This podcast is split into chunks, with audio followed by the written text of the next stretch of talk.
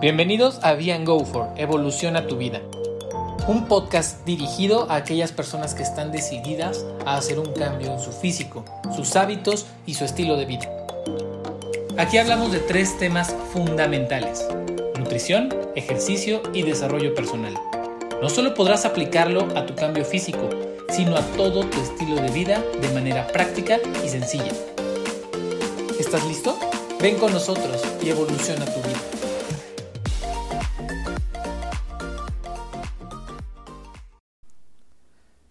Hola, hola, ¿cómo están? Bienvenidos al podcast número 13 de Be and Go For Evoluciona tu vida.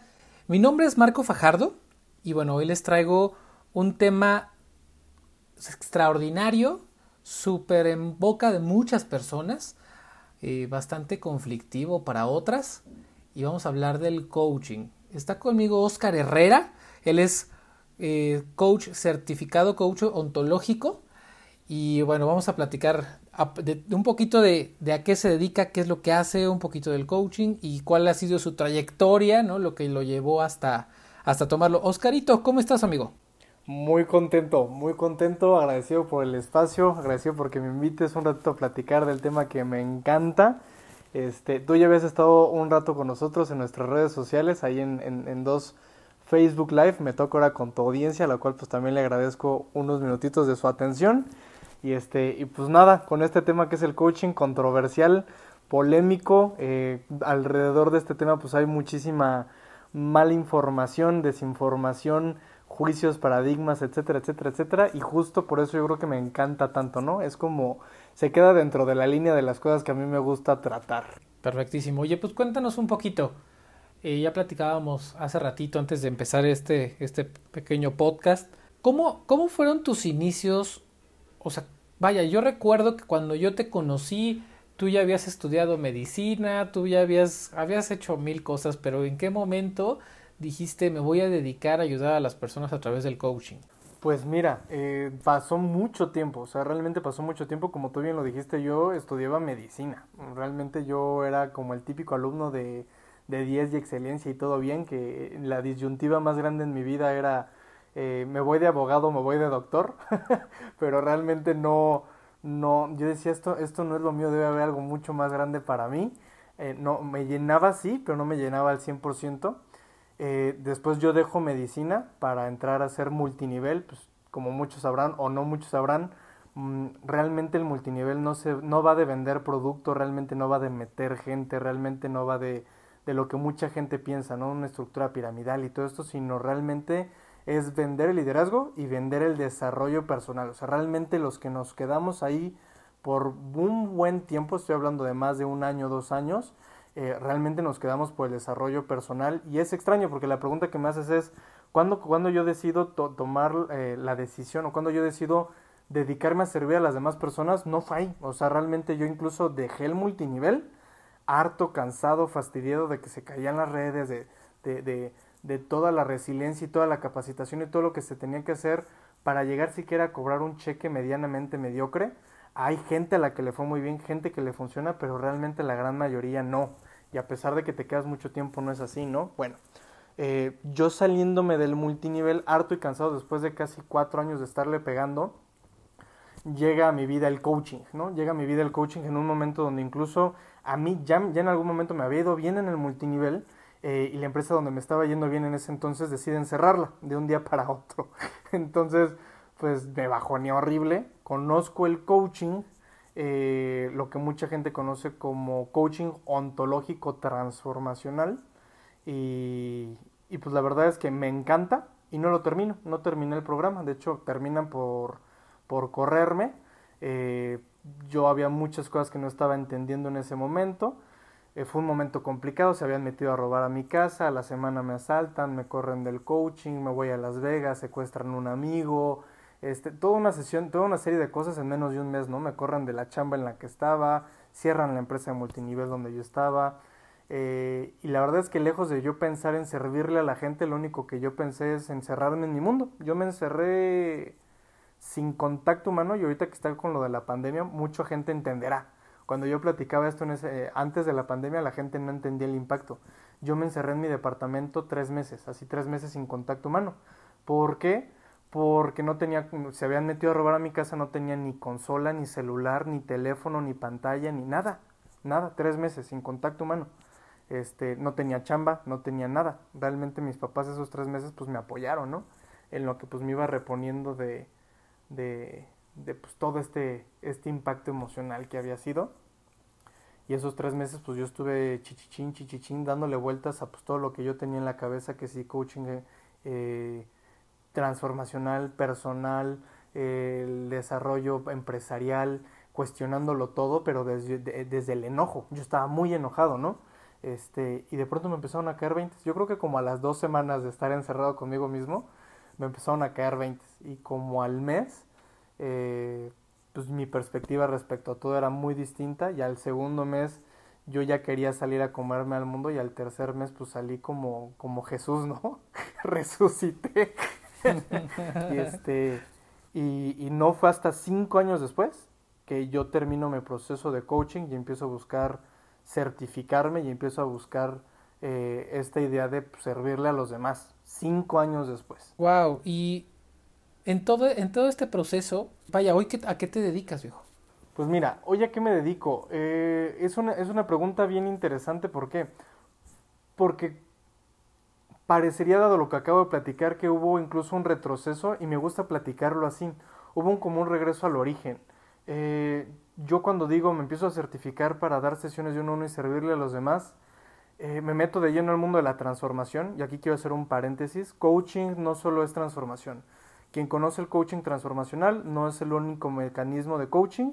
Hay coaching deportivo, por ejemplo, yo estuve mucho tiempo en el Comité Olímpico, ahí recibes coaching. Eh, en el multinivel recibes cierta parte de desarrollo personal, pero más cargados a lo, a lo empresarial. Yo lo he dicho mucho, el multinivel no tiene desarrollo personal. De hecho, es el desarrollo más impersonal que hay porque es para las masas. Este, realmente el desarrollo personal es tan personal como, como una vasija. O sea, es, es una cuestión eh, casi quirúrgica el desarrollo personal. Eh, ¿Por qué digo que hubo como cierto regreso? Porque yo dejo de ser, empiezo a buscar la certificación de coaching para servir a las masas, para servir a la gente, para servir a los grupos, para servir a los primeros niveles, segundos niveles, terceros niveles, etcétera. Eh, y de pronto descubro enormes huecos en la transformación, incongruencia, eh, cosas que no me encantaron y lejos de pues yo buscar hacer una guerra en contra de estos, simplemente me enfoqué en lo que siempre quise, trabajar al individuo por el individuo, no al individuo por el volumen de la empresa multinivel al individuo por el individuo, no al individuo porque traiga enrolados para la empresa, al individuo por el individuo, no porque vaya y compita para nosotros y traiga una medalla de oro, no, es el individuo por el individuo. Y si de pronto en el individuo tú llega el individuo y te dice, ¿sabes que yo quiero una medalla de oro? Lo acompañas y si en el camino descubre que realmente nunca quiso una medalla de oro, sino lo que quería era la aprobación de papá y la, la, eso es lo que a mí me encanta y a lo que al día de hoy me dedico, a dar sesiones de coaching uno a uno y es en lo que yo estoy certificado. Sesiones de coaching uno a uno, el individuo por el individuo.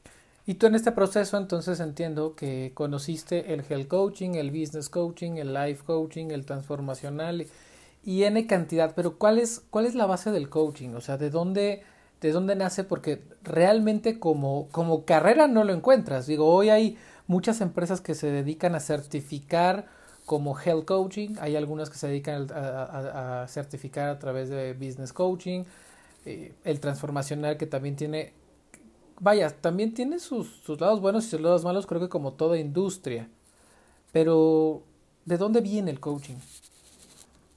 Ok, me acabas de hacer una pregunta súper amplia, entonces lo voy a poner como por punto número uno, dos, tres y cuatro. Punto número uno, eh, sí, aquí en México no hay ninguna carrera de coaching como tal, en otros países sí, por ejemplo, eh, el instituto donde yo me entrené y varias personas con las que yo me entrené eh, tienen una licenciatura como coach ontológico transformacional o life coach. Eh, en Argentina, por ejemplo, hay, hay, hay escuelas donde se imparte esto como materia, como carrera en Estados Unidos también, en otras partes del mundo.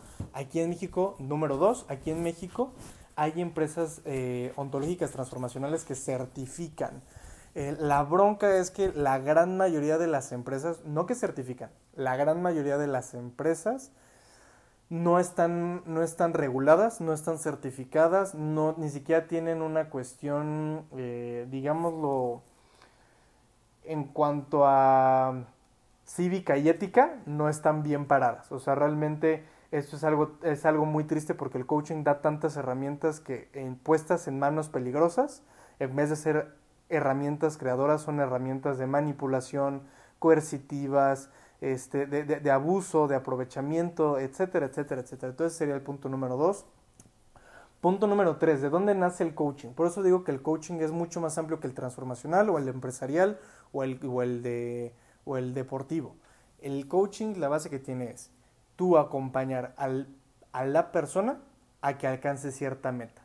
Repito, a que la persona alcance cierta meta y ya todas las ramas, todas las corrientes, todo, todo lo que derive de eso, ya, ya, ya, ya tiene nombres distintos. Por ejemplo, el coaching ontológico transformacional, los primeros niveles se enfocan en el individuo, mamá, papá, pasado, su niño interior, su ego, sus vivencias, cuestiones que tenga atoradas, sus patrones de pensamiento, sus cuentos, cómo se vincula con el mundo, cómo se vincula consigo mismo, con su cuerpo, con su sensualidad, con su sexualidad, con su bla bla bla bla bla bla bla bla bla bla bla bla, ¿no? Este, finanzas, etcétera. Bueno, ese es el individuo. Y cómo tú lo acompañas a la meta también, por ejemplo, la meta. Hay ciertas escuelas que están más enfocadas en la meta y cómo el individuo tiene percepciones de la meta, ¿no? Que por ejemplo es algo como lo que hace Tony Robbins tiene mucho de eso. No digo que todo, porque también se enfoca en el individuo, pero por ejemplo, Tony Robbins habla de hacer la imagen chica, hacer la imagen grande, cambiarle el color y todas, todas estas cuestiones que tienen más que ver con el objetivo gracias a la persona, ¿no? En el camino pues hay otras tantas escuelas, hay varios mecanismos, coaching hay en todos lados, hasta los cristianos le meten coaching, este, hasta hasta la gente de rollos ultra espirituales también es este, es este objetivo, ¿no? Acompañar al individuo a su objetivo y las múltiples herramientas que puedan tener, ¿no? Ese sería el número tres y el número cuatro, pues ya la verdad es que no me acuerdo porque era muy amplia tu pregunta, amigo.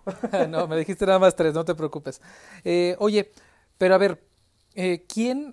Son dos preguntas. La primera, ¿quién puede tomar coaching? Y segundo, entonces en vez de ir al psicólogo, voy con un coach. Ok, excelente pregunta. Eh, te voy a decir porque es una excelente pregunta. Porque es algo que la gente normalmente no cuestiona y es algo importante a cuestionar. Sin embargo, para como yo el día de hoy entiendo el coaching y la psicología, es tanto como si me preguntan, oye, ¿voy con un médico o voy con un nutriólogo? Es como, a ver, son cosas completamente diferentes. ¿Qué es lo que quieres hacer, número uno? No, pues es que fíjate que me duele últimamente mucho el estómago. Ah, casi como por obviedad dices, pues ve al doctor, cabrón, ¿no? o si dices, bueno, a ver, ¿qué es lo que tienes? No, pues es que fíjate que últimamente pues he, estado teniendo como más hambre y quiero, quiero ver si realmente estoy teniendo mi... Ah, ok, ve con el nutriólogo. Ya si el nutriólogo te dice, requiero que te hagas este estudio, este estudio, este estudio, y lo lleves con un doctor, y entonces ya con lo que te diga el doctor vengas, ya es algo completamente distinto. Y pongo este ejemplo no tan inocentemente. Funciona igual en el coaching y en la psicología. Hay gente, por ejemplo, que yo, llegué, yo he llegado a atender, que le digo, yo no te puedo atender, porque me doy cuenta que por las características que tú me describes, eres una persona que tiene algún padecimiento mental, o sea, algún trastorno mental, o no se lo dices así, ¿no? Contacto, evidentemente, ¿no? Claro. Tienes algún trastorno mental, o eh, eres una persona no, no, no, no, no funcional. Eh, ¿A qué me refiero con no funcional?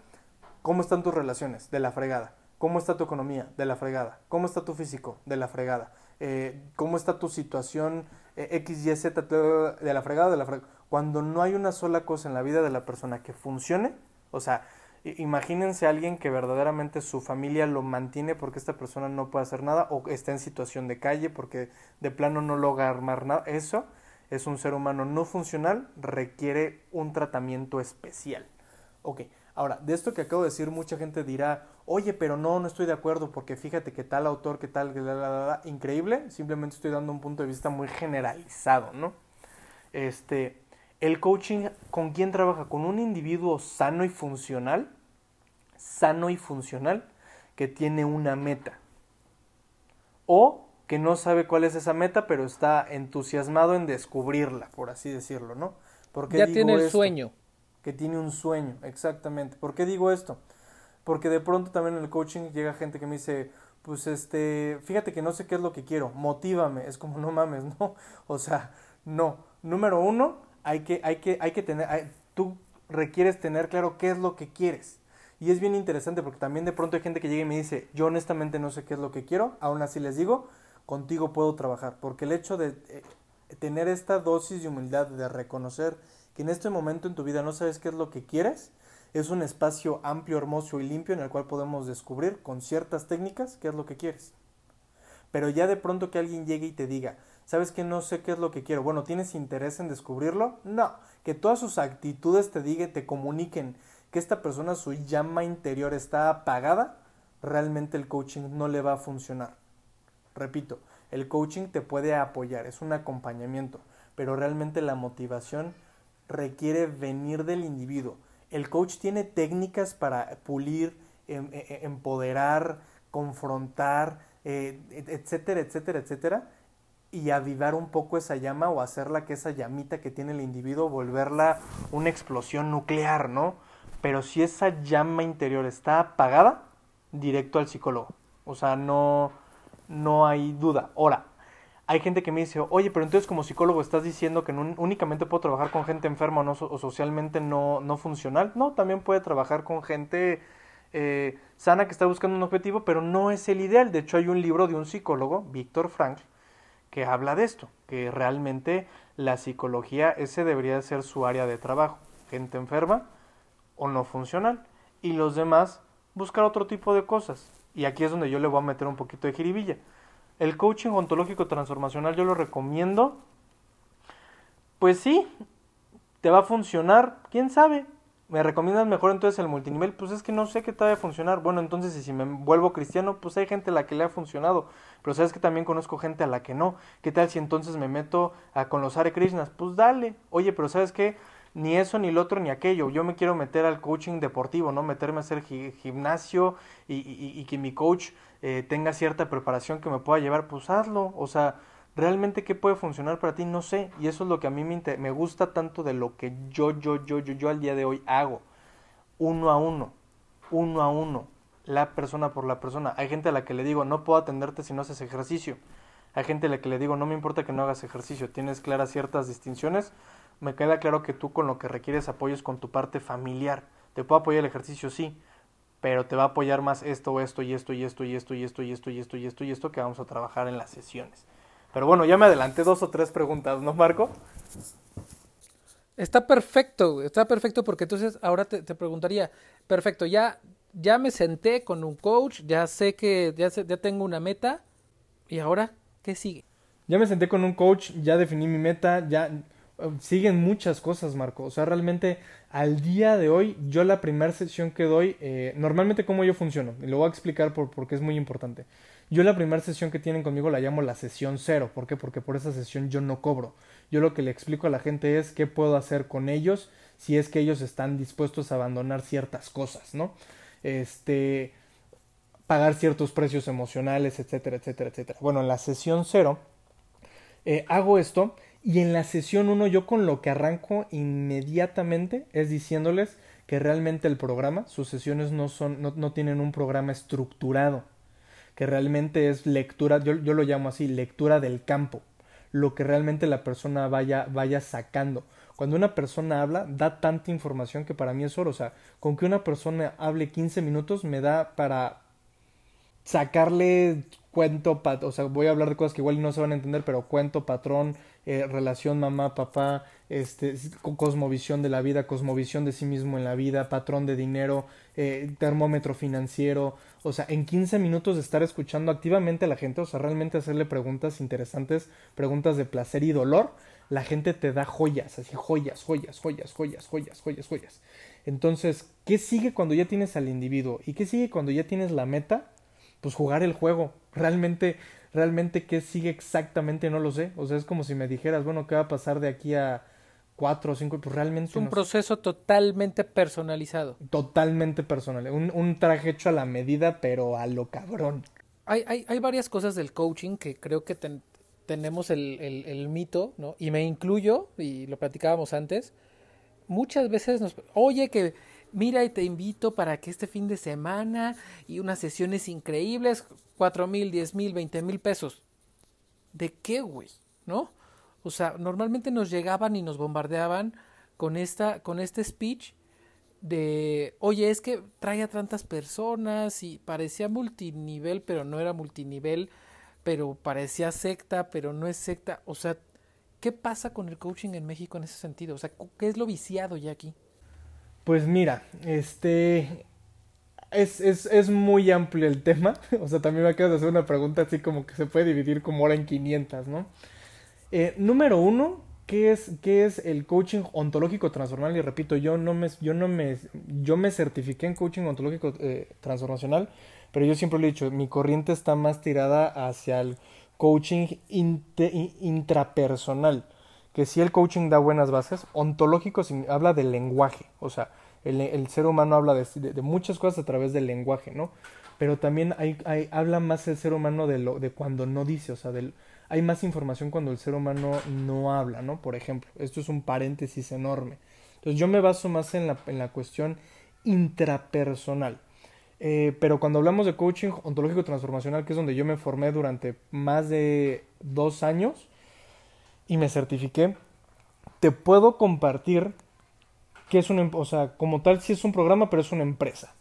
Y al día de hoy, como está estructurado, es un programa que funciona con referidos, es decir, tú te gradúas o tú terminas el programa que, consta de tres niveles cuando tú logras enrolar a X número de personas. Normalmente en una empresa que se, se le considera eh, seria, te piden cinco enrolados. Cinco. Empresas que te piden menos, yo te diría que es una empresa que está jugando. O sea, realmente, si la misma empresa te pide pocos porque se ve a sí misma chica la empresa y entonces, ¿cómo te va a decir que tú eres enorme? No seas mamón, no te entres ahí hay empresas de pronto que te piden eh, seis o siete enrolados, ¿no? Yo diría, bueno, pues revisa, porque de pronto cuando son así, pues tienden, tiende más a ser coaching coercitivo, es decir, eh, gritos, groserías, mentadas de madres, sombrerazos y pateadas de puerta, ¿no? Eh, cinco enrolados. Cinco enrolados te piden, ¿por qué? Es que si es una pregunta bien amplia, pinche Marco. ¿Por qué el enrolamiento es importante? ¿Por qué el enrolamiento es importante? Eh, yo puedo dar tres respuestas respuesta número uno, si yo siguiera dentro de una empresa transformacional, te diría que el enrolamiento es un parámetro de cómo están tus relaciones, de cómo están tus vínculos, de cómo está tu economía, tu salud mental, emocional, física, sexual, y entonces eso se refleja en que enrolas, es decir, no es lo mismo que yo esté todo madreado, todo, todo, todo mal y se note y la persona, las personas lo perciban y yo te invite a un programa. La gente dirá, no, pues muchas gracias, ¿no? Ni a la esquina, cabrón. Sí, sí. Mientras que si yo estoy bien parado en todas mis columnas y todas mis áreas de vida están jalando al 100% como un pinche Ferrari, yo, güey, te digo, güey, este programa está muy cabrón, hazme caso, tómalo, la gente lo toma, ¿no? Ese es el enrolamiento, o sea, que verdaderamente todas las áreas de tu vida estén funcionales. Y si no están funcionando, entonces el coaching te apoya a llegar a, a, enrolar, ¿no? Esa sería la respuesta si yo siguiera trabajando en una empresa transformacional. Respuesta como individuo que ya no trabaja en una empresa transformacional. ¿Por qué el enrolamiento es importante? Porque exalta las cosas de tu vida que no están funcionando. Evidentemente, la empresa, la empresa transformacional, una seria, está interesada en que enroles a través de trabajar lo que no funciona. El gran problema es que la gran mayoría de las empresas buscan que enroles aún a pesar de ti mismo. ¿Y a qué me refiero con ti mismo? Cuando de pronto el staff, cuando de pronto el entrenador, cuando de pronto la empresa ya sabe cómo funciona la mayoría de la gente y entonces no le interesa tu proceso, no le interesa tu formación, no le interesa tu capacitación, no le interesa nada de ti como persona, sabe perfectamente que en lo que te va a durar la euforia y el fanatismo y la espuma que te genera el primero y el segundo nivel, tú les vas a llevar uno o dos enrolados. La gran mayoría de las personas no termina el entrenamiento, pero esto es un, esto es un número, esto es, un, es este, una estadística. Pero la gran mayoría de las personas que llegan a tercer nivel te van a meter a uno o dos personas. Entonces, las primeras dos o tres semanas, la presión que se tiene como, un, como coordinador es lograr que la gran mayoría de las personas metan a su una o dos personas que van a ser las únicas una o dos personas que van a meter en su vida. Y entonces hay cierto nivel de conciencia en el cual dices, realmente no me interesa la persona, me interesa el uno o el dos que me van a traer. O sea, la siguiente lana que le va a entrar a la empresa. Es por eso que existe tanta presión y de pronto la gente percibe esta presión que genera el, coordinador. El individuo va y la genera con su familia, con sus amigos, con sus cercanos, porque pues obviamente si no lo van a correr. Sí, sí, sí. Y entonces se pierde por completo el sentido del enrolamiento. La gente termina más enrolando por presión o por no ser corrida que realmente por una cuestión eh, profunda. Y te voy a decir algo, no se malinterprete, porque esto es algo de lo cual yo hablo mucho. Eh, y por eso es que me doy el derecho de hablar de este tipo de cosas. Y si así funcionan las empresas transformacionales, es porque el mercado nos ha enseñado a tratar a la gente así. ¿Cómo? Si hay narcoseries en Netflix, es porque el, es porque el mercado le ha pedido narcoseries a Netflix si el multinivel se vende como una, como una forma de generar dinero fácil, es porque eso es lo que compra la gente. Cuando tú le explicas que así no funciona, de pronto ya no les interesa tanto. Si al día de hoy los coordinadores generan una presión coercitiva para que metas a las únicas dos personas, es porque ya se dieron cuenta que con el coaching bonito, con el coaching profundo, con el coaching a conciencia, parado en el individuo por el individuo, es una inversión de tiempo impresionante y que si yo mejor te presiono, te puteo, te madreo, te confronto, te hablo feo, te grito y te amenazo con correrte, te vas a quedar trabajando por un sueldo mediocre. Y de pronto no estoy hablando de coaching. Sí, sí, o sea, porque así es como la gente nos enseña a tratarla. Oye, Oscarito, ahora te, voy, a, te voy a viajar ahora sí a otro, a otro panorama. Eh, tú, digo, el coaching tiene que cinco años que entraste de lleno, seis años. De no, de lleno, de lleno, de lleno, dos años. Pero realmente mi desarrollo en el mundo del desarrollo personal tiene ya diez años. Ahora, en, justo en ese inter, digo, la idea también aquí es ayudar a las personas, ¿no? Y, y eso es parte de lo que hacemos en Beyond Go For, ayudar realmente a las personas a que, a que puedan trabajarse, ¿no? Aparte de que, pues sí, los ayudamos con un plan de alimentación, un plan de entrenamiento, eh, un health coaching, pues al final es te voy a enseñar de nutrición, te voy a enseñar de entrenamiento, la importancia del entrenamiento, cómo deben de ser, eh, necesitas calentar, necesitas estirar, todo eso te voy a decir por qué, para qué, y, es importante que lo conozcas para que me tengas a mí o no me tengas a mí, tú lo hagas. ¿Qué le dirías a, una persona que puede hacer, puede aprender o cómo puede empezar a trabajarse? Si hoy no está lista o no se siente lista o no sabe con quién eh, ir a acudir para empezar ese proceso de crecimiento personal, de evolución personal? Pues mira, yo lo primero que le diría es, número uno, prueba de todo. O sea, eso es lo que a mí me ha funcionado. Prueba de todo. Pero por dónde se empieza a probar de todo, comienza por elegir una cosa. Una cosa y estate dispuesta a que esa cosa muy probablemente te funcione. Y estate dispuesto a que muy probablemente esa cosa no te funcione. No sabemos de quién depende de ti, pero no lo vamos a saber si no arrancas. Y ahora, si arrancas y no te funcionó, ¿qué te va a llevar a probar lo siguiente? Perdonarte rapidísimo. El juego aquí para probar de todo es estarte, estar dispuesto a estar equivocado a equivocarte, a perdonarte rápido y a no juzgarte a ti mismo. Y entonces esa mezcla de cosas hace que pruebes más y pruebes más. Es como de pronto, prueba por aquí. Uy, no me funcionó. No hay pedo, me perdono. Tengo una capacidad de resiliencia excelente. Me amo y, ahora quiero probar de esto. Uy, esto me encantó, me encantó, me encantó, me encantó, me encantó, me encantó, me encantó. Y ya me quedé aquí. Híjole, pero de pronto ya me siento estancada. Y yo ya, ya dije en algún momento que quería hacer esto el resto de mi vida, pero ya me estoy dando cuenta que no. Híjole, pero ya me acordé estoy dispuesto a estar equivocado. Entonces, a pesar de que ya le dediqué cinco años de mi vida a esto, ahora voy a probar esto otro que va completamente en contra, ¿no? Y lo pruebo y ching, qué pendejo estoy.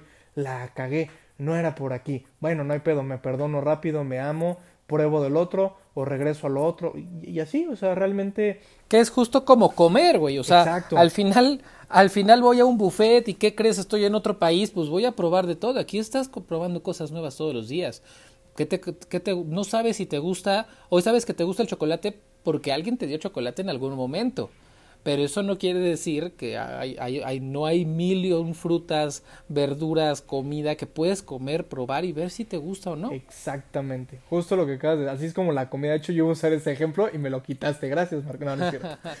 es que es justo eso. O sea, al final del día, y, pusiste el ejemplo ideal. Así vas a otro país y es que yo, yo veo gente así como de.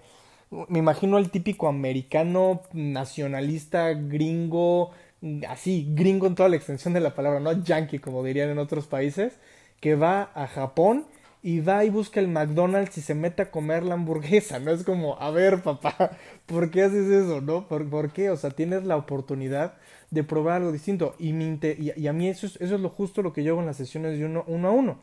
Me siento con el gringo y escucho el por qué, su cosmovisión, el por qué pide una hamburguesa. Puede que me diga, ¿sabes qué? Llevo un mes en este país y llevo comiendo mil cosas y de pronto me dio nostalgia y quise probar esto. Ah, qué padre. O de pronto lo veo entrar al McDonald's y le digo, oye, ¿por qué aquí no? Pues es que me da miedo probar la comida local. Bueno, ¿de dónde viene tu miedo? No, pues esto y esto y esto y esto, ¿no? Eh, oye, ¿por qué, ¿por qué McDonald's? No, pues fíjate, es que nunca he probado McDonald's y conocí aquí unos amigos que se sorprendieron de que nunca había comido McDonald's siendo yo americano y estamos viniendo a comer con ellos. Eh, o sea, sí me explico, o sea, al final del día, eso es lo que a mí me gusta de la sesión uno a uno que no hay espacio para el juicio, cosa que cuando la gente está sola consigo mismo es lo que más hace, el diálogo interno que más escucho que tiene la gente es juicio personal. Wow.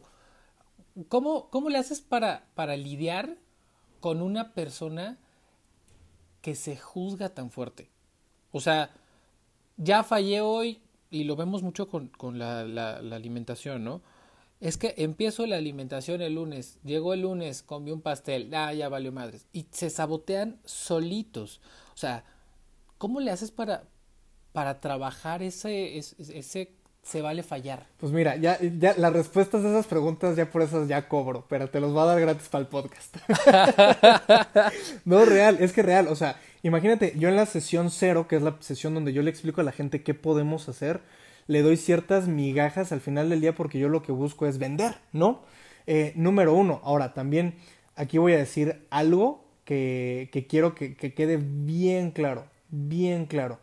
Yo normalmente la sesión cero, no normalmente, eso es una mamada, 100% de las veces que termino una sesión cero, lo que hago es darle la responsabilidad de la decisión a la persona. Es decir, yo a la gente la paro, estoy respondiendo tu pregunta, créeme, la paro en una disyuntiva seguir haciendo lo que ha hecho hasta el día de hoy, es decir, teniendo la vida que dice no querer o la vida que quiere.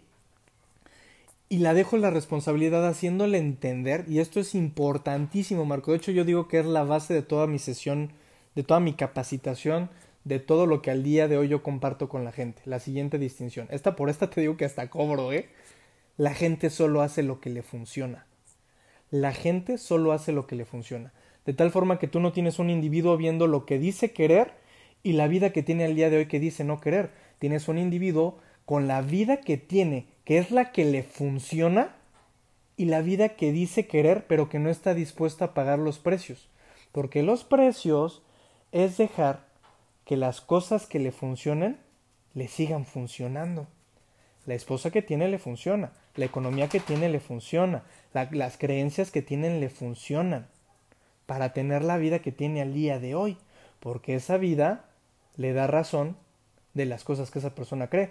¿Tú crees que una persona que cree que las mujeres son cabronas va a tener una mujer hermosa, linda y divina? Pues no, esa mujer no le funciona, le funciona la cabrona.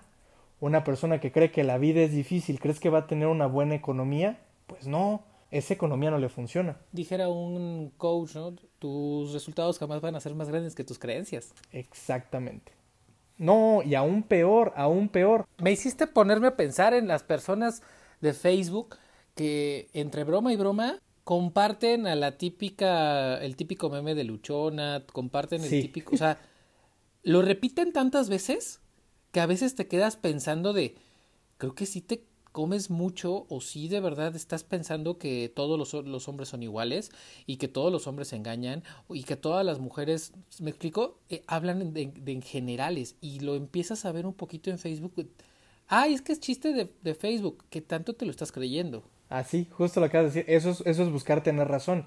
Y cada vez que algo entra dentro de su espacio que le da razón a su cosa de ser, le da hasta risa, le da gracia y lo quiere compartir. Y aún peor, existe retro, porque hay más gente en redes sociales que le dicen, claro, la vida es así, y entonces tiene más razón, y existe hasta complicidad. Y entonces de pronto tú me preguntas, ¿por cómo le haces con alguien que de pronto le das la dieta, le explicas, ta, ta, ta, y come un pastel? Pues simplemente en amor, sin juicio, con conciencia, le haces ver desde dónde eligió comer el pastel le haces entender que comer ese pastel le funciona. ¿Para qué? Para validar un cuento. Y cuentos hay muchos. Eh, eh, puede ser una persona que está validando un cuento de no merecimiento, puede ser una persona que está validando un, cuento de, no ser digna, de no ser capaz, de no ser valioso, de no ser inteligente, de, de ser mediocre, puede ser una persona que, que, tiene un cuento de no... ¿Sí me explico? O sea, y eso es lo interesante en lo que yo hago en, la, las sesiones de uno a uno. De pronto tengo, tengo escenarios que la gente diría, ah, caray, ¿eso cómo funciona? Imagínate lo que estoy a punto de decirte, Marco. Le di sesiones uno a uno a una persona multimillonaria, así literalmente multimillonaria. Lo tenía todo, al borde del suicidio.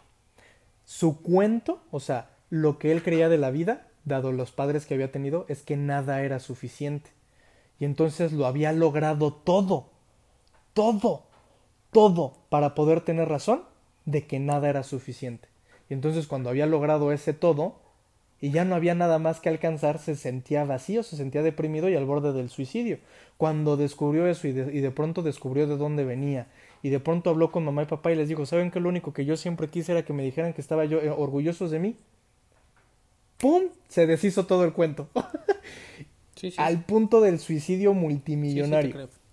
Oye, y justo, justo te iba a decir, quiero entender entonces con esto que yo puedo empezar a analizar mi entorno de acuerdo a mis resultados, de acuerdo a lo que yo quiero tener de resultados. Es decir, si yo hoy quiero una pareja, si yo hoy quiero, eh, sí, una pareja que, que, cumpla con ciertas características, lo voy a dejar sencillo. Eh, quiero una pareja que sea fiel, quiero una pareja que sea romántica, que quizá sí fieste, pero no tanto, ¿no? Me explico, empezando a armar un poquito esa pareja ideal.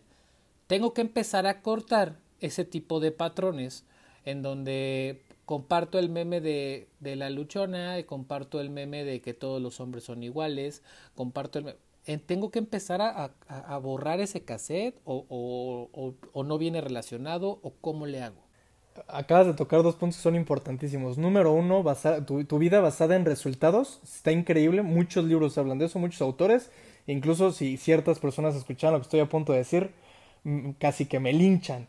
Pero no es importante el resultado, es desde dónde está el resultado.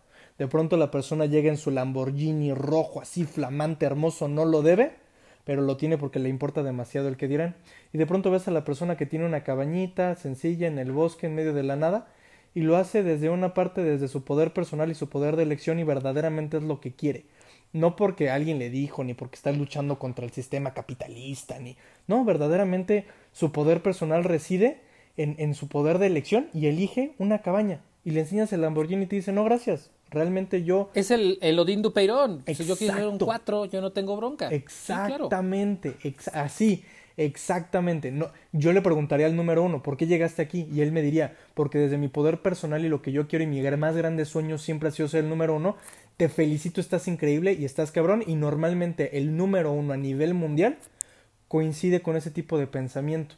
Un Iwan McGregor no tiene que ver con que, o sea, eh, eh, fue una decisión real, no es una decisión de, pues a ver si, si, si pega o, o porque me preocupaba demasiado el que dirán o por presión social o porque mi papá me dijo que era esto si no me corría de la casa, o no, no, no, no, no, no, no. O sea, si vas a ser el número uno, es porque tú eliges ser el número uno. Si no quieres ser el número uno, ¿qué, número quieres ser? El número cuatro está increíble, pero ¿desde dónde lo eliges? ¿Desde la mediocridad? No, cabrón, vete a la chingada. Corre por el número uno, porque ya me di cuenta que estás parado en el cuatro por mediocre. Y es un ejemplo perfecto. Bueno, yo uso este ejemplo a cada rato en, en las sesiones que tengo con, con los entrenos. De, a ver, vamos a empezar por saber que tú no quieres un taladro por querer un taladro. Es decir, tú no quieres cuadritos por tener que querer cuadritos, ¿no? tú quieres el taladro porque quieres un hoyo. No, no quieres un hoyo. Tú quieres poner un clavo. No, no quieres un clavo, tú quieres colgar un cuadro. No, no es que no quieras cualquier cuadro, quieres ese cuadro porque en ese cuadro está tu familia y cuando entras a tu casa te hace sentir increíble. Exactamente. Vámonos a la raíz, vámonos al, a la causa de las causas y cuando tú entiendes qué es lo que realmente te inspira, no, la, el proceder o el actuar se vuelve más sencillo porque ya sabes justo lo que acabas de decir. Ya sé que quiero ser un 2, quiero ser un 6, quiero ser un 10, güey, estoy muy a gusto o si realmente quiero ser un uno, pero con conciencia. Exactamente. Y justo, de hecho, comercial y paréntesis de lo que dijiste hace rato, así me voy a regresar un tema atrás. Dijiste dos cosas, la vida basada en resultados y la otra cosa que dijiste es patrones. el, estilo de coaching que yo más utilizo es este es uno que no, no, no explicaré mucho en este podcast, pero es eh, la herida, el cuento y el patrón y justo es a través de estos patrones de estar compartiendo ese tipo de cosas en Facebook donde puedes cambiar cierta programación. No lo es todo, o sea, hay que trabajar con la herida, hay que hacer consciente el cuento y hay que trabajar con los patrones.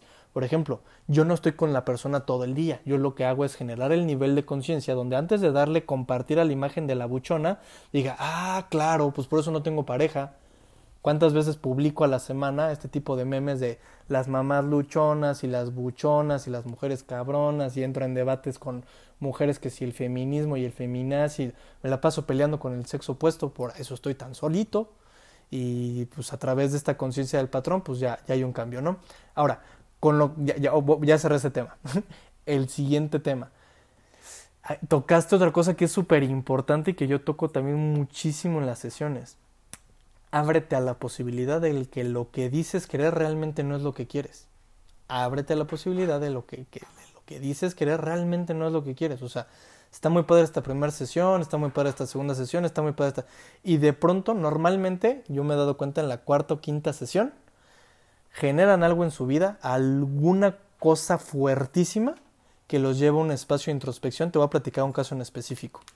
Eh, no voy a decir el nombre de la persona porque de hecho yo cada vez que, inicio sesión con alguien firmo un contrato de confidencialidad, todo es completamente eh, pues ético, ¿no?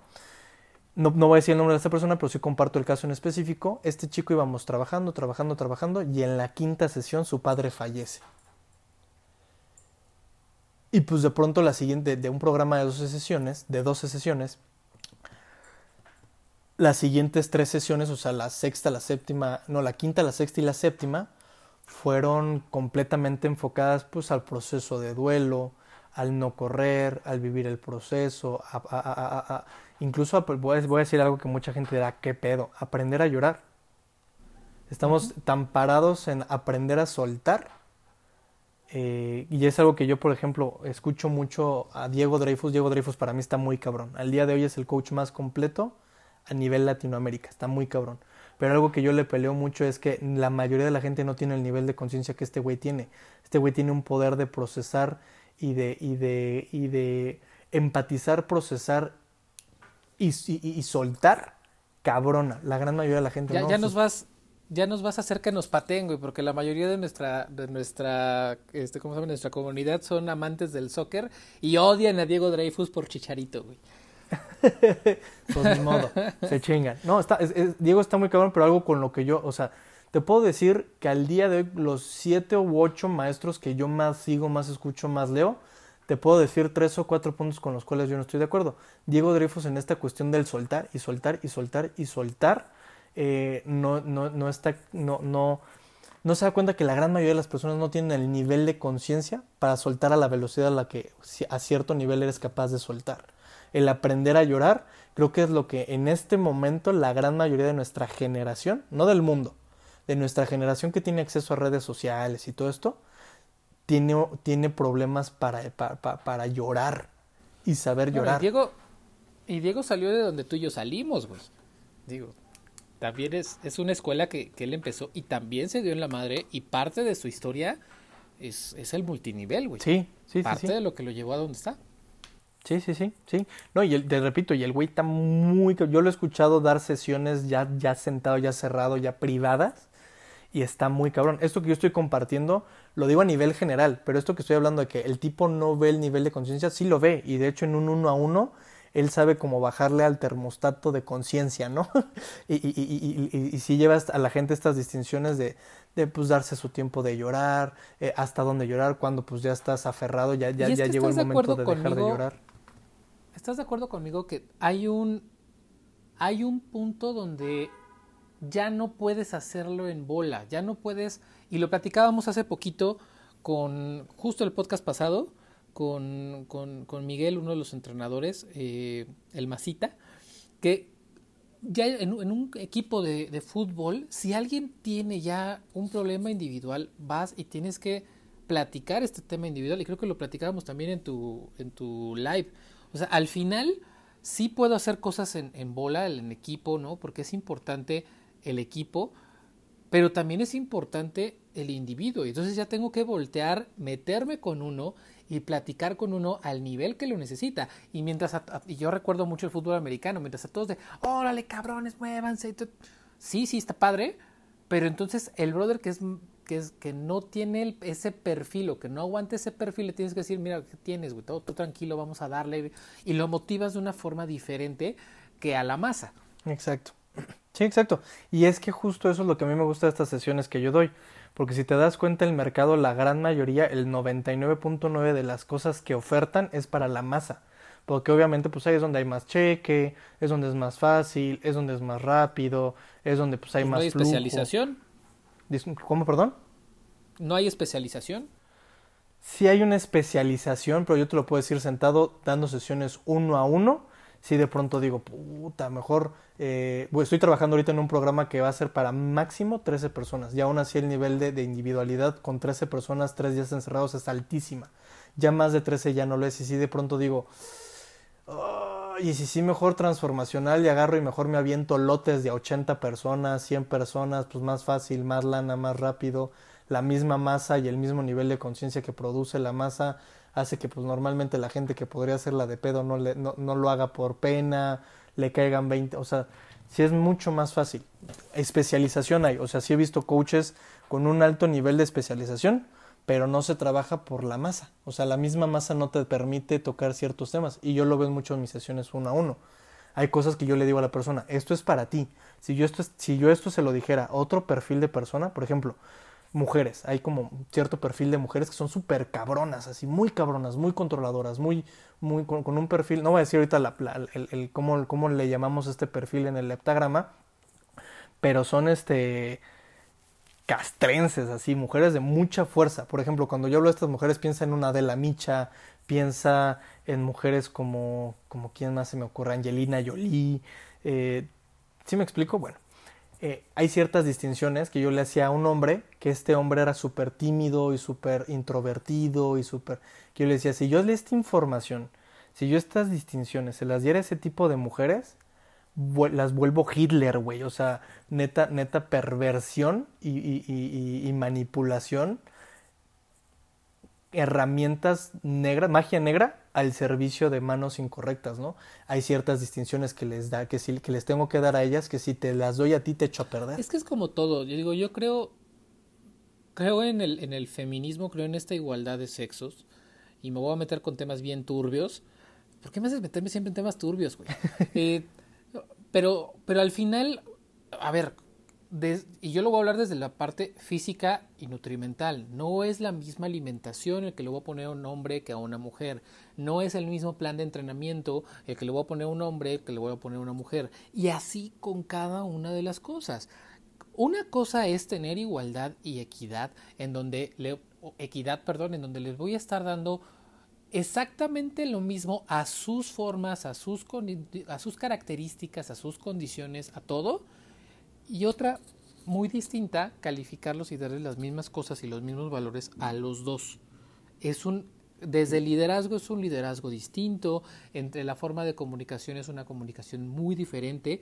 Eh, hay, hay mujeres que aguantan el, ese trato rudo, como tú lo llamas, como el, eh, en donde en el fútbol americano yo los veía que, había tocheras que, no manches, o sea, se trataban más de hombre que yo, güey. O sea, ¿me explico? sí. Y no está mal. O sea, solamente, solamente hay que entender ahora sí el individuo por el individuo, en donde voy a tener a una mujer con ciertas características y le voy a dar ya ciertas cosas personalizadas. Creo que lo estoy entendiendo así. Sí, de hecho, al punto en el que yo te diría que ni siquiera no tocaría el tema del feminismo, no feminismo. Quien tenga, quien, quien tenga curiosidad cuál es mi punto de vista de feminismo, métanse a mi Instagram. Ahí comparto algunas estadísticas, algunos números, algunas cuestiones donde queda claro cuál es mi postura respecto al feminismo, ¿no? Este, híjole, mejor sí la digo, porque de pronto si no siento como que me, quedo así y la gente va a ver los números y saca conclusiones. Este, lo voy a hacer lo más breve posible. Eh, violencia existe en el país, violencia existe para ambos géneros, seas hombre, seas mujer. Pero cuando, cuando se es mujer, yo como hombre, si salgo a la calle, la violencia que yo percibo como individuo, como mexicano, que, a la cual me expongo, no es la misma que percibe una mujer. Yo no tengo miedo de, no regresar a mi casa o ser violado mientras camino en la calle, por la cantidad de viajamientos o fijaciones o, miradas que, evidentemente eh, percibo acoso, ¿no? Como hombre yo no siento eso. Hay, hay, hay números que dicen, oye, pero como hombre eh, nos violan más como hombres, sí, en las prisiones. Entonces es un problema de prisiones, no es un problema social. Si yo fuera por la calle caminando como un hombre se siente en la prisión, que en cualquier momento te van a violar, eh, créanme, créanme, créanme, créanme, que, que, diríamos, no manches, está muy grave esto, o sea, hay que hacer algo. Pues así sienten las mujeres, como es como caminar por la cárcel para un varón. Están expuestas a en cualquier momento ser violadas. Entonces, evidentemente, a mí sí me preguntas, esto es un punto de vista muy personal. Y ojo, esto es algo que yo hablo mucho con, mis, con, con la gente que yo le doy sesiones uno a uno una cosa es mi punto de vista dado el coaching y el nivel de conciencia que el coaching dice que, idealmente dice que debe tener la, la, gente para, para, una mejor sociedad. Y otra cosa es lo que tenemos, que lo que tenemos es una, una, genera, una, una generación que está en una crisis de cierto despertar de conciencia y entonces, pues sí, el ideal sería pues no pintar, no quemar, no rayar. Pero dado el nivel de conciencia que se tiene, pues esa es, esa es la forma en la cual te voltean a ver y, puedes hacer notar que algo está mal, ¿no? Mucha gente pues lo condenará, pero pues condenan de todo, condenan una rodilla en el piso, condenan una mujer bailando, condenan, condenaron hasta Bohemian Rhapsody. De, yo, es algo que digo mucho, Bohemian Rhapsody fue criticada, ¿no? De todo te van a criticar. Nada más para, Dime. Para, y, y nada más para, para poner la nota, ¿no? Veía hoy las manifestaciones de Guadalajara, de Ciudad de México, en donde los titulares es pide, exigen justicia, marcha y se ve incendiado y se ve todo. Y abajo eh, feministas hacen destrozos y todo así de... ¿Por qué uno, uno dices que piden justicia y otro dicen que, que, que están haciendo destrozos cuando la, la finalidad de las dos es pedir justicia? Es lo mismo, están pidiendo justicia. Pero bueno, ya nos, ya nos desviamos un poquito. Sí, pero quiero hacer una eh, nota rapidísima, rapidísima, así un paréntesis, porque si no, se desvían. Pero aún así, algo que acabas de decir, justicia. Yo por muchas cosas estoy completamente en contra de muchas posturas de los justicieros sociales. De hecho, tengo tres o cuatro amigas feministas en Facebook que sí digo, justo este es el tipo de mujeres, independientemente de si pintan, queman o rompen, ¿eh? creo que es lo, lo para mí es como, ah, pues créanme que un millón de mujeres saliendo a, desfilar buscando destrucción, destruir la ciudad, destruyen la ciudad, no quiman penten, o sea, si toda la gente que salió a marchar hubiera querido destruir la ciudad, real la destruyen, o sea, ahorita México seguía en reconstrucción. Bueno, eh, muchas posturas de los eh, social justice seekers a mí me enferman, pero eso lo, toca, lo tocaremos en otro podcast. Bueno, es que también hay otra, hay otra parte de la, de la, de la sociedad que es la políticamente correcto. O sea, y, nada más voy a dejar la nota por, por, porque de verdad hay veces que pedimos pedimos cosas que no tienen que, no, tienen sentido, ¿no? Y no voy a voy a meterme ni siquiera en opinión. Voy a contar los hechos, no sé si tú supiste lo de J.K. Rowling. Sí. Bueno, está e, es una cosa, bueno, J.K. Rowling voltea y dice, bueno, sale una nota o no sé qué pasó en la BBC. El chiste es que los médicos de allá dicen, ¿sabes qué? Nosotros como eh, somos médicos, eh, perdón, se me olvidó, se me olvidó el nombre. Urólogos, ginecólogos. urólogos y ginecólogos, justo. Gracias. Eh, sale una nota en donde los urólogos y los ginecólogos dicen, oye, nos llegan personas transgénero y llegan las mujeres transgénero y llegan con el, con, con el, con lo, al que ve a las mujeres y pues resulta que es que tú no eres mujer y no es porque no te sientas identificada ilegalmente, pero es que biológicamente hay dos sexos, ¿no? No voy a meter en opiniones, sale J.K. Rowling y dice, ¿sabes qué? Pues es que sí, biológicamente pues solamente hay dos sexos y todo esto, ¿no? Uy, la pintaron de, de, sexista y misógina y ta, ta, ta, ta, ta, ta, ta, una serie de cosas. Y entonces sale Daniel Radcliffe y le dice, Oye, es que sí, yo estoy, yo estoy a favor de que una mujer transgénero o un hombre transgénero vaya al que le corresponde con el sexo que se siente identificado y shalala, shalala, shalala. Y ahora se le voltearon a, Daniel Radcliffe por, por este mansplaining o no, no, recuerdo cómo se le llama, ¿no? Y es como, vuelvo al tema de lo políticamente correcto. Sí, mira, es, es, algo, es algo, mira, yo voy a tocar rapidísimo. ¿Por qué fue tan controversial lo de J.K. Rowling? Y yo te lo puedo compartir como fanático de Harry Potter, Potterhead, y que, y que, y que amo a esa mujer impresionantemente. Y cuando yo leí eso dije, no, no me hace sentido. Porque los libros de Harry Potter no hablan de moguls y magos, hablan de racismo y clasismo. Los libros de Harry Potter no hablan de sangre limpia y sangre sucia, habla de racismo, clasismo. Este, y, incluso hay un estudio que demuestra que normalmente la gente que eh, es eh, LGBT en algún momento de su libro, en algún momento de su vida leyó algún libro de Harry Potter. Es decir, hay como cierta empatía, eh, como que se podría interpretar que existe cierta empatía de J.K. Rowling por ciertas causas sociales. Y cuando sale con esa cosa es como de ¿qué? Leí un artículo que decía, los Potterheads matan a su madre. Porque real, para, para muchos fue como la mujer que, le, que escribió los libros que yo leí no es la misma que está escribiendo esto. Y, y de pronto yo me acuerdo ahorita de ciertas posturas que también tenía esta persona que se cambió el sexo, de las Kardashians, no sé los nombres y me da mucho orgullo no saberlo. este, pero el, el, papá que se, que se cambió de sexo y también hacía ciertas declaraciones con respecto, creo que el matrimonio, y decía, no, el matrimonio tiene que ser reservado para hombre y mujer, ¿no? Y era como de, a ver, te acabas de cambiar de sexo y vienes con este tipo, es como, como, como, pero bueno, no me va a salir del tema. A lo que iba es, eso es por qué causó tanta polémica entre los Potterheads sobre todo, ¿no? porque además creíamos conocer a J.K. Rowling. Después de leer tanto tiempo de una persona, casi como que podrías pensar, podrías pensar como ella, ¿no? Pero bueno, ya para, para... No, no, no, es que es, que, es, que es, un, es un tema tan amplio, pero por ejemplo, si tú preguntas mi postura real, eh, no, hay, hay, dos sexos, hay hombre y mujer, y, ya.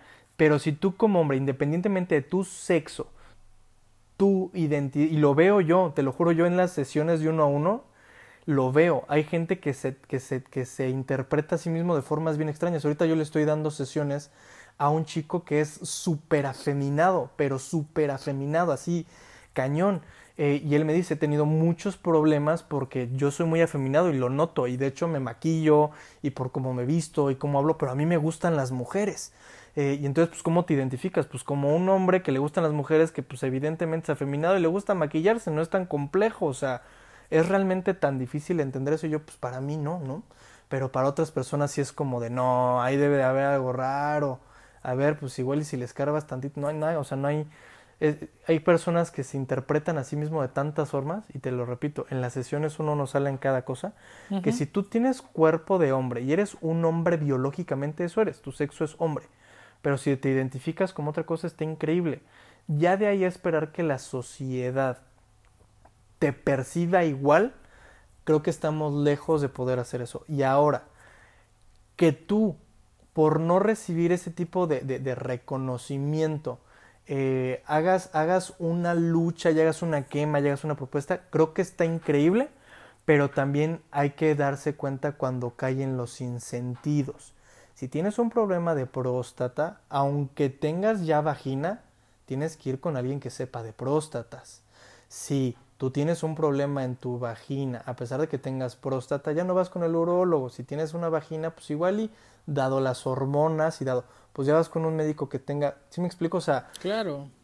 Que, cosas que hagan sentido, pero bueno, algo iba a decir, déjame acuerdo, déjame acuerdo, déjame acuerdo, que sí es importante. Ah, yo, si algo, si, si, si, algo quieren quedarse de mi punto de vista con el tema de lo transgénero o, lo, o lo, transexual, es si estás, si estás pensando cambiarte el sexo, si estás pensando cambiar tu identidad, si estás pensando cambiar tu nombre, si estás pensando, antes toma terapia psicológica con un psicólogo o psicóloga que sepas que apoya a la comunidad LGBT, porque si te vas a terminar metiendo en una secta religiosa donde a huevo te van a querer volver eh, hombre machito y mujer sumisa, pues no, no, no, no.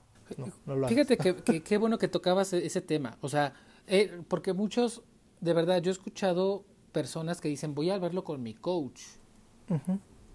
Y ahí me hace, más, es un poquito de lo que platicamos al, al, principio, o sea, hay cosas que ve el coaching y cosas que ve el psicólogo. es totalmente diferente. Sí, sí, sí, sí, sí, sí, sí. Eso, eso, eso es de psicólogo. Perfecto. Oscar, ya para, para cerrar, eh, dos tres últimas cosas. Primero, si alguien quiere eh, tomar tus sesiones, ¿en dónde te puede contactar? En mis redes sociales estoy como Oscar Herrera Pérez Ríos o Oscallito Herrera Pérez Ríos. Bueno, no, hay, Marco lo pondrá en la descripción del, Instagram. Eh, mi Instagram es arroba network callito, o sea, como de network, como de red, callito, ¿no? Búsquenlo, está complicado, yo estoy por cambiar mis redes sociales porque sí ha sido un tema. Este, nada más que sí les voy a comentar dos cosas. Número uno, yo me reservo el derecho de con quién trabajar. No me interesa, eh, no me interesa dar sesiones por dar sesiones. Si yo veo que el individuo no está listo, no tiene clara, tiene clara la meta, pero no el fuego interior, o hay ciertas cosas que yo le digo, no puedo trabajar contigo por el momento, se los hago saber. De hecho, ha pasado varias veces que yo le digo a la persona no puedo trabajar contigo. Incluso hasta por comodidad, ¿eh? O sea, yo, yo, yo, yo me he limitado a decir, ¿sabes qué? Tu meta, tu persona, lo, que, lo que quieres trabajar, tu, tu cosmovisión, no, no, no, no, no me, no me enrola. O sea, no, estate dispuesto a que lo que me dices querer no, no es lo que quieres. Pero siento que nos vamos a pasar las primeras tres sesiones neciando porque eso que dices querer realmente no lo quieres, ¿no? O sea, de pronto llegan personas de, me quiero comprar un yate y toda mi vida gira en torno a comprarme un yate, ¿no? Y necias, ¿no? Es como, bueno, puedo trabajar con esas personas, sí, pero repito, me reservo el derecho de con quién trabajar, número uno. Y número dos, eh, sobre todo gente que haya estado en coaching ontológico transformacional, ese es el perfil que yo, mm, que yo más... Eh, que yo más disfruto trabajar, sí, pero también son los que con los que, los que menos les gustan a mi cartera. Así es la gente que menos le gusta pagar. Así que si tú me estás escuchando dijiste, ah, muchas de las cosas que dijo me hizo sentido porque el coaching ontológico, pero llevas con una idea de, descuento o beca o promoción, no, no me contactes, por favor. Este, ya, eso es todo. Perfecto. Ahora, segundo, quiere, alguien le interesó aprender, ayudar, él dice, bueno, yo, me, yo estoy bien y quiero realmente aprender de coaching, justo como lo, lo, que dice Callito, ¿dónde me puedo certificar? Eh, ¿Tú nos puedes recomendar algún lugar? ¿Tú tienes algún lugar? Cuéntanos. Pues mira, uh, yo he, he, compartido, he contribuido con varias empresas transformacionales. Eh, conozco contextos extremadamente hermosos. Eh, pero son la minoría. Entonces, de acuerdo a la persona y de acuerdo a lo que yo escuche, podría recomendarles distintas empresas, porque incluso hasta por contextos hay, hay personas que toman el primero y el segundo nivel y salen así, ah, no me gustó.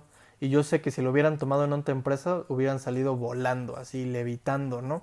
Entonces, realmente no me atrevería a recomendar una en específico, porque hay muchas malas, pero dentro de las buenas, yo creo que sí es una cuestión bien personal también. Es como, es como elegir un doctor casi casi, ¿no? Ok, igual pues, eso, que te contacten, tú ahí les das información y todo. Sí, sí, sí, sí. Así es, que me contacten y pues yo ya con mucho gusto haré lo que se tenga que hacer. Perfectísimo. Ahora, tercero, para la gente que nos está escuchando, que ellos dicen, yo nomás vine aquí porque estoy entrenando, ¿no? Están entrenando con nosotros o, ya les gustó el podcast o algún libro, podcast, audio, autor, algo que les, que les recomiendes. Ay, es que también es súper personal. Hay ciertas lecturas que para ciertas personas yo diría ya, por ejemplo, un perfil que me busca mucho y con el cual trabajo mucho y disfruto mucho trabajar, los ultra espirituales. Es como de, sí, el secreto, sí, los cuatro acuerdos, sí, Miguel Ruiz, sí, el poder de la hora. Es como, a ver, ya salte de ese tipo de lecturas y lee otra cosa. Conmigo es así, o sea, no me atrevería a recomendar lecturas porque el, oído es selectivo, repito, busca tener razón. Y si tus patrones de comportamiento y tus distinciones colapsadas, yo les llamo, distinciones colapsadas, o sea, lo que te tiene donde te tiene, te recomiendo un libro que dices, ah, claro, este libro habla de lo que a Dios me la paso hablando, pues ese justo ese libro que no te recomendaría leer. Pero este, pues libros que a mí me gustan de forma personal, eh, el quinto acuerdo de Miguel Ruiz. De hecho, ah, para quien ya lo haya leído, va a ver que mucho de, mi filosofía tiene que ver con ese libro. No les voy a spoilar cuál es el quinto acuerdo, pero para mí es el acuerdo más cabrón de los otros cuatro. Así es, el más cabrón. El quinto acuerdo, número uno. Número dos, zonas erróneas. Habla mucho de lo que yo hago en, el coaching. E, esta, esta cuestión de, del perdón y el juicio y el qué dirán y, este, y la vergüenza y la pena y la sumisión y todo esto tus zonas erróneas. No es un libro de, tiene un, tiene un título curiosito, pero no, no es este, no es sexual. Ese número dos. Y número tres, ¿qué libro les recomendaría como número tres? Es que es súper amplio el tema. O podcast, o, audio. Diego Dreyfus, les recomiendo, les, si, si, de lo que les dije algo les gustó, les hizo sentido y quieren más, pero todavía no están como dispuestos a invertirle un presupuesto, algo, algo personalizado, individual, escuchen a Diego Dreyfus. De hecho, en dos o tres podcasts comparte sesiones que tiene con gente uno a uno para que vean lo que se puede hacer en ese tipo de sesiones. Y ya cuando estén listos, me contactan. No estoy diciendo que esté al nivel de Diego Dreyfus, este, porque repito, el güey sí está muy cabrón, eh, pero tampoco es tan distinto, ¿eh? O sea, también, ojo con lo que estoy diciendo, el güey está muy cabrón, pero tampoco yo estoy tan pendejo. O sea, manejamos cosas muy distintas, pero ya vistas en conciencia y a fondo, es exactamente lo mismo. Nada más que pues él cobra un poquito más caro, ¿no? unos cuantos ceros más. unos cuantos ceros más. Se, anda eh, cotizando ya en varios miles de, dolaritos. Claro, y es que, y es que es, es, mucha gente de mira, ah, pues mira, no que eres coach, pues vete grande y cobra. No, yo entiendo cuál es mi mercado. O sea, yo sé perfectamente cuál es el mercado de Diego Dreyfus, con quién trabaja y, y qué es lo que gana y, esa, y, lo que hace le da para tener la vida que le funciona.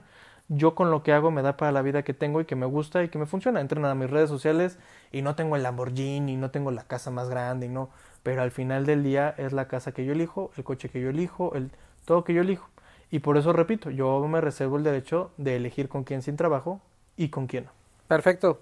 Pues Oscarito, muchísimas gracias. Fue una, una horita y creo que se nos fue bastante, bastante de volada.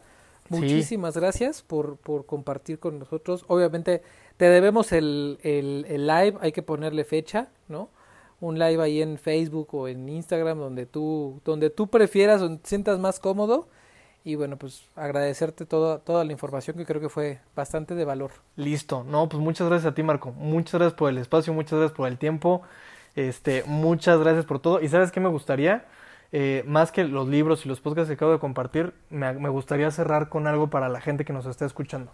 Todos suyos. Esto, esto que estoy a punto de hacer se llama magia, magia negra, ¿no? Yo lo llamo magia negra en mis sesiones uno a uno. Eh, es una mezcla entre eh, coaching ontológico transformacional. Quien lo haya tomado en ciertas empresas sabrá lo que estoy haciendo, que se llaman cuentos, patrones, etcétera, etcétera, etcétera. Programación neurolingüística. Tiene una carga incluso hasta espiritual. ¿Y por qué se los quiero compartir? Esto yo se lo digo diario a mi hijo. O sea, si se los voy a compartir, dame un segundo y me, aclaro la voz.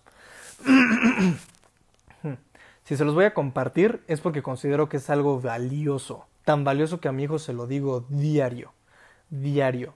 Diario. Y considero esa hasta es tan poderoso que, entre todos nos deberíamos de decir y, y a nosotros mismos diario. Entonces ahí va.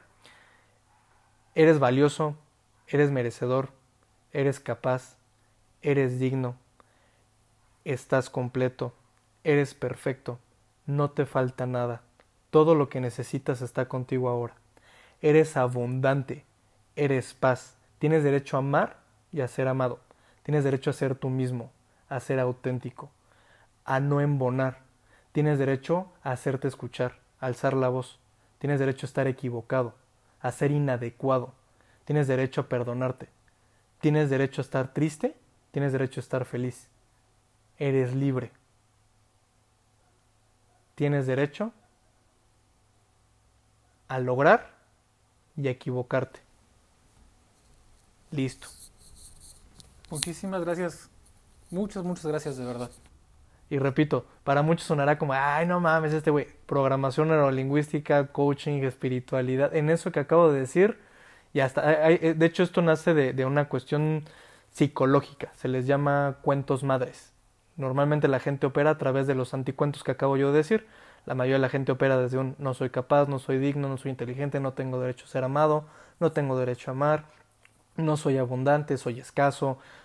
Todo eso, no sé cuál sea tu cuento, pero si tú repites eso todos los días, muy probablemente al cabo de cierto tiempo comenzarás a ver cambios en tu vida porque estás atacando directamente el, el, núcleo de tus patrones de comportamiento. Alguno de esos es el, tu cuento madre. Alguno de esos, güey. Perfecto, Callito. Muchísimas gracias. Y bueno, ya nada más para cerrar, muchas gracias a los que nos estuvieron escuchando. Eh, no se pierdan la próxima semana.